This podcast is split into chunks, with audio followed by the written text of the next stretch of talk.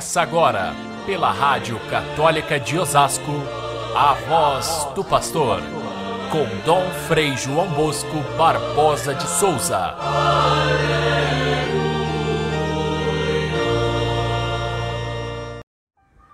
Maria guardava todas estas coisas, meditando-as no seu coração.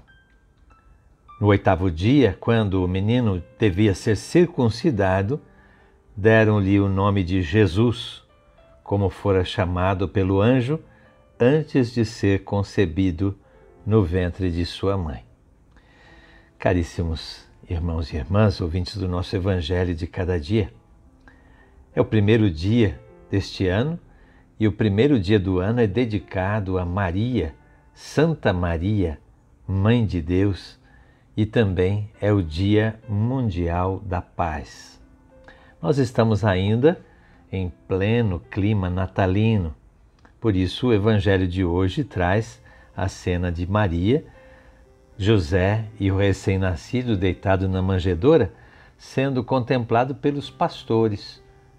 E aquela cena do presépio é a fonte de luz da qual jorra toda a paz, todo o bem, toda a esperança, toda a alegria, toda a vida nova para este novo ano que nós estamos iniciando. Os pastores foram os primeiros a chegar nessa cena da, do nascimento de Jesus. Precisa ser dito que eles eram talvez a classe mais pobre e mais excluída, mais desconsiderada em termos de religião, porque, primeiro, eles eram pobres e os pobres eram discriminados como sendo é, desprezados por Deus. Se a riqueza era considerada um dom de Deus, então aqueles que eram pobres eram é, sem, sem, nenhuma, sem, sem nenhuma consideração da parte de Deus. Ser pastor não era bem um emprego, não era um trabalho contratado, não tinha salário. Pastores eram pessoas que não tinham outra, outra coisa a fazer, não sabiam fazer outro emprego e então se aproximavam daqueles que tinham rebanhos e se ofereciam para ficar guardando o rebanho e recebiam ali o alimento de cada dia, viviam para sobreviver. Seriam mais parecidos, talvez, com os nossos flanelinhas da vida urbana, que guardam os carros daqueles que são ricos e recebem migalhas.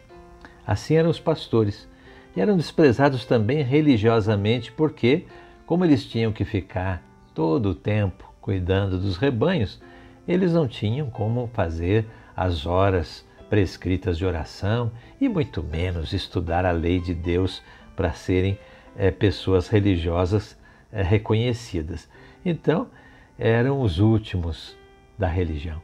E, no entanto, eles foram os primeiros a reconhecer o nascimento de Cristo e foram também os primeiros missionários, os primeiros a anunciar a vinda de Cristo a todas as pessoas com grande alegria.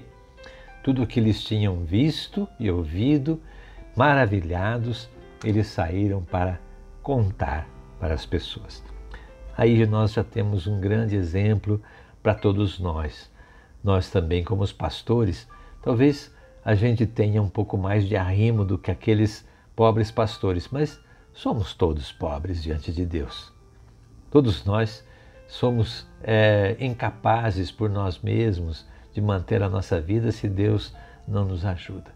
E, no entanto, Deus vem ao nosso encontro e nos oferece o seu Filho para ser o nosso Salvador, para ser o nosso guia no caminho, para nos ensinar o caminho do bem, da santidade, da felicidade da vida.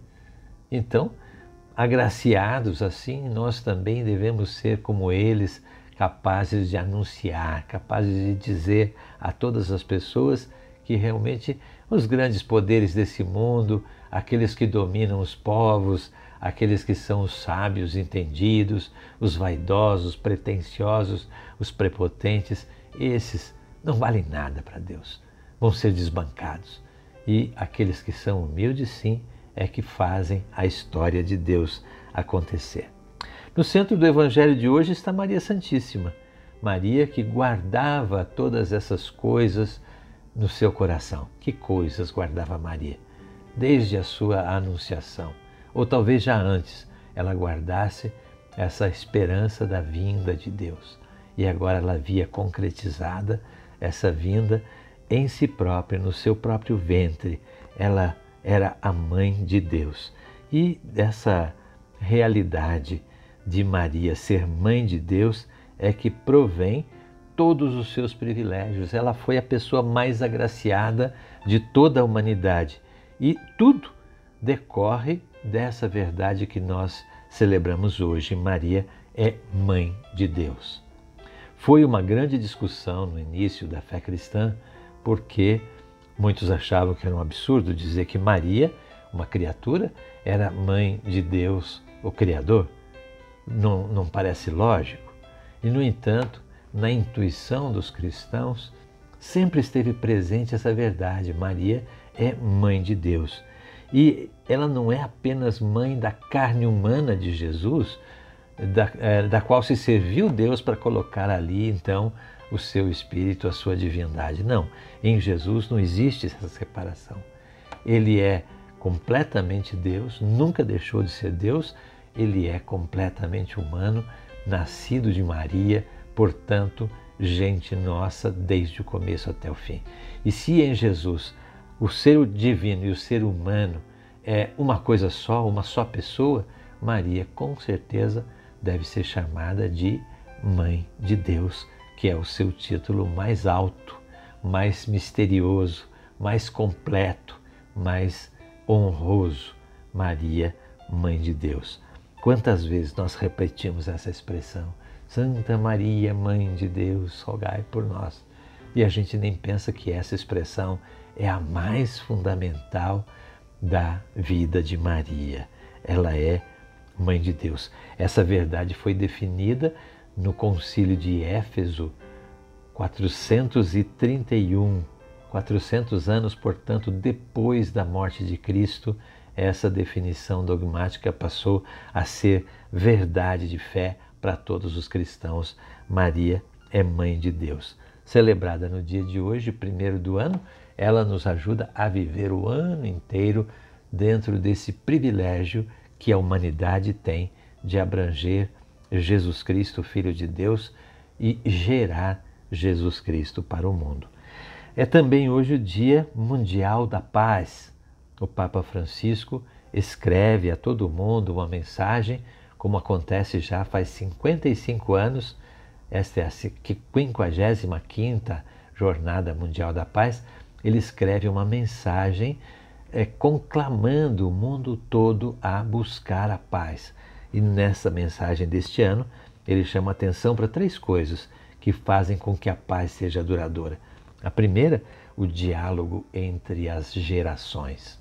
Diálogo entre os mais idosos e os mais novos. Os mais idosos, porque eles trazem a experiência, eles trazem a memória, eles trazem um caminho percorrido que dá solidez àquilo que nós vemos e acreditamos. E os jovens que trazem o, o idealismo, a força, a renovação, a, toda a pujança da sua juventude, olhando para a esperança que vem à frente. Portanto, juntar uma coisa com a outra faz com que nós tenhamos paz duradoura e não simplesmente experiências novas que se repetem e que se frustram e que não valem nada e são jogadas fora e descartadas o tempo todo. Para uma paz ser duradoura, além do diálogo, o Papa propõe a educação, um olhar mais atento para a educação das novas gerações. O Papa chama a atenção de que, para é, a educação, o investimento nos últimos, nas últimas décadas diminuiu o que se gasta com a educação e o que se gasta com armas aumentou sensivelmente. O que, que significa isso? Um mundo que despreza o seu futuro, um mundo que não sabe construir uma paz duradoura e é preciso reverter isso de algum jeito. Governantes, entendam isso. Não são as armas, mas é o conhecimento, é a instrução, é a educação que melhora o mundo. E por último, o trabalho. O trabalho tão necessário para a vida de todas as pessoas, para a realização das pessoas. O Papa propõe que se olhe com carinho essas três coisas que foram muito judiadas pela pandemia: a, o diálogo, a, o ensino e, a, e o trabalho, para termos um mundo de paz. Fiquem todos com Deus.